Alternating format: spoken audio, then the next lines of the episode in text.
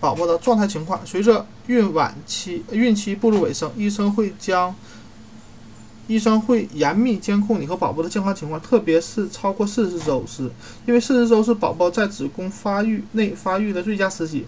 那些待在更长啊，那些待得更长久的宝宝可能会面临一些挑战：长得太大而不方便被阴道推出阴道，胎盘功能减退或羊水量下降等。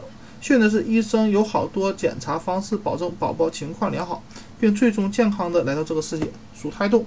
虽然无法做到万无一失，但你记录的胎动还是可以从某个角度显示宝宝的状态。通常一到两小时十次是比较放心的结果。如果胎动次数不够，就需要做其他检查。无应激试验 （NST） 把胎心监护仪连接到孕妇身上，就像临产时一样。你可以观察、观测出胎动的胎心反应。这种仪器。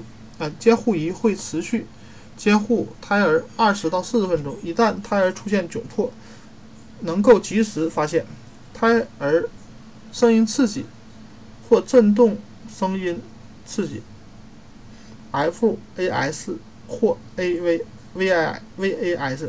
你的宝宝需要一点刺激吗？如果宝宝在无应激试验中不够活跃。医生会在你的腹部安装一个能够产生声音和震动的设置，通过这样的刺激，更准确地测量宝宝的胎心和对声音或震动做出的反应。宫缩应激试验 （CST） 或产或催产素应激试验 （OCT）。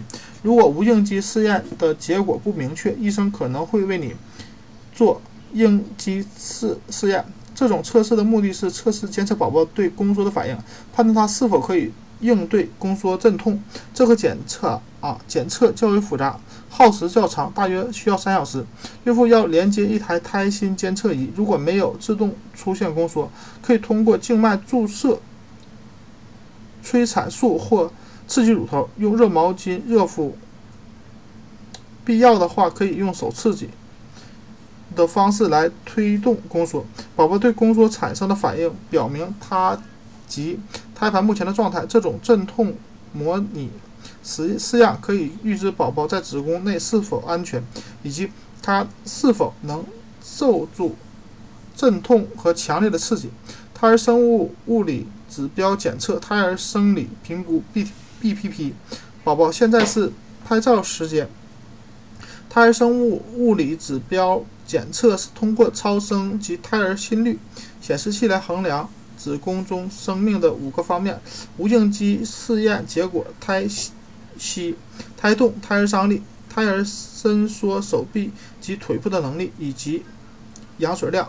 胎儿生物物理指标联合测检测，这种改良的胎儿生物物理指标检测是把无应激试验。和羊水量的检测结合在一起，羊水量低可能表明宝宝状态不正常。如果宝宝对无应激试验做出了恰当的反应，且羊水量适当，就一切正常。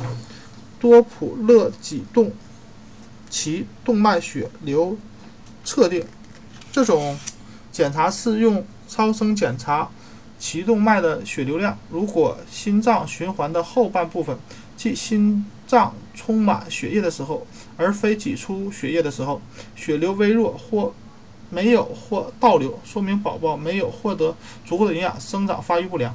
其他检测宝宝健康状况的方法包括普通的超声检查，用来记录宝宝的生长情况，和胎儿头皮刺激试验，检查胎儿对头皮压力及挤压啊挤捏头皮做出的反应。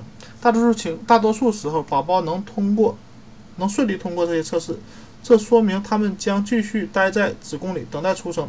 极少数情况下，检查结果可能不好，但实际情况没那么糟糕，因为这些检查假阳性率很高。得到不太好的结果也不意味着宝儿胎儿窘迫，只意味着医生需要对宝宝进做进一步检查。如果真的发生了胎儿窘迫，医生会为你出产、催产或实施剖宫产。